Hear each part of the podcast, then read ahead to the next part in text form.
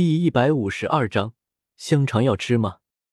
这时候，冰帝非常的疑惑：兔子不是生吃的吗？你干什么？萧晨摇了摇头道：“粗鲁。”萧晨没有理冰帝，他虽然活了四十万年，但是没见过一点世面。他低头烤着，不一会儿，野兔就散发出浓郁的香味。哥哥，你在烤什么呀？好香啊！古月娜吃完手中的香肠，眼睛闪亮闪亮的看着萧晨。萧晨摸了摸古月娜的小脑袋，道：“这是烤兔，你也要吃吗？”顿时，这么浓郁的香味，他实在忍受不住了。当然要。浓郁的烤兔香气散发出去。这时候，萧晨忽然听到了咕咕肚子叫的声音。古月娜连忙道。不是我。这时候，萧晨的目光看向了冰帝，冰帝顿时怒道：“我才不饿呢，我才没有觉得香呢！你们不用管我，我自己会照吃的。”萧晨摇了摇头，从烤兔上撕下一块兔腿，递给冰帝，问道：“你要吃吗？”“谁要吃你给的东西？”女孩冷冷回答道：“真不吃啊？你肚子都叫了。”萧晨苦笑不得，反正我就算是饿死，也不会吃你给的东西。冰帝坚决道，然后扭过了头。好吧，好吧，那儿他不吃，那我们吃，我们还能多分一点。萧晨笑道，然后撕了一只大兔腿给了古月娜。古月娜接过了兔腿，然后开始啃了起来，啃得满嘴油香。萧晨也吃了一些。那烤兔的确不错，看来自己的水平还没有下降。这时候，远处女孩那边咕咕声继续响起，她偷偷的用余光看着萧晨和古约娜啃兔腿，不由自主的吞了吞口水。萧晨见那冰帝这样子，更是哭笑不得。他拿着一板烤兔走了过去，萧晨将烤兔递给了冰帝，冰帝忽然问到了香味，然后抬起头来看向了萧晨。他虽然很想吃，但是却强忍住了嘴中的口水，再次把头扭到一边。萧晨笑道：“真的不吃吗？不吃一会可没有了。”我说过。话还没说完，顿时他就感觉一个粗粗的东西被塞到了自己的嘴里，他非常惊讶，但是却感觉到满嘴油香。这，这难道就是烤兔的香味吗？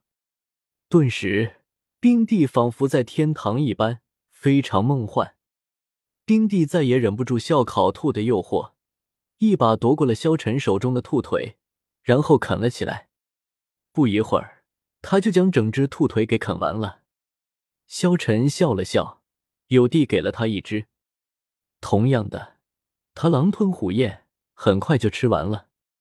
冰帝大口大口的啃着兔腿，一边吃着。一边还说着：“真香。”冰帝吃完之后，忽然看到萧晨手里还有一只，然后直接抢了过来。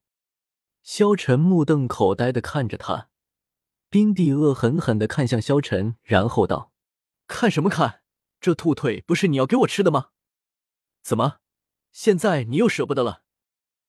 萧晨惊讶的指着兔腿说道：“我没有舍不得，只是这兔腿。”这兔腿怎么了？丁地嘴里嚼着兔腿问道：“这兔腿是我啃过的。”萧晨回答道：“啊！”呸呸呸！丁地连忙将嘴里的兔腿吐了出来，但其实大部分都已经被他吃下肚子里面去了。你，你竟然陷害我！丁地疯狂的呕着，想要将吃下去的吐出来。萧晨无辜的指着手上的兔肉道：“是你自己不看清楚的，这才是我要给你的。”冰帝晕，不过这冰帝也估计被饿坏了。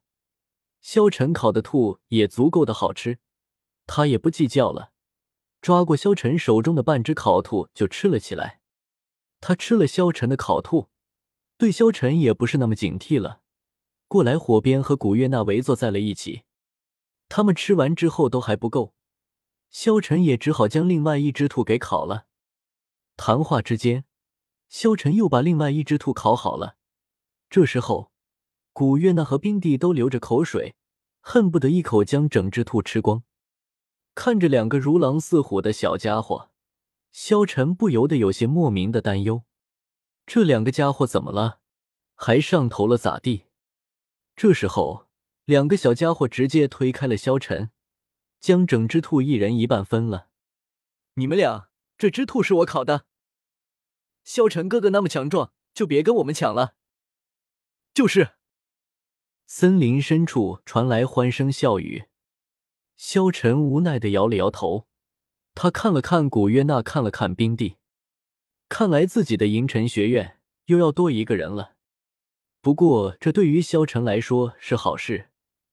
无论是王秋儿还是冰帝，他们都是无比强大的存在。吃完之后，冰帝还感觉意犹未尽。他看向萧晨：“那个，你还有什么可以吃的吗？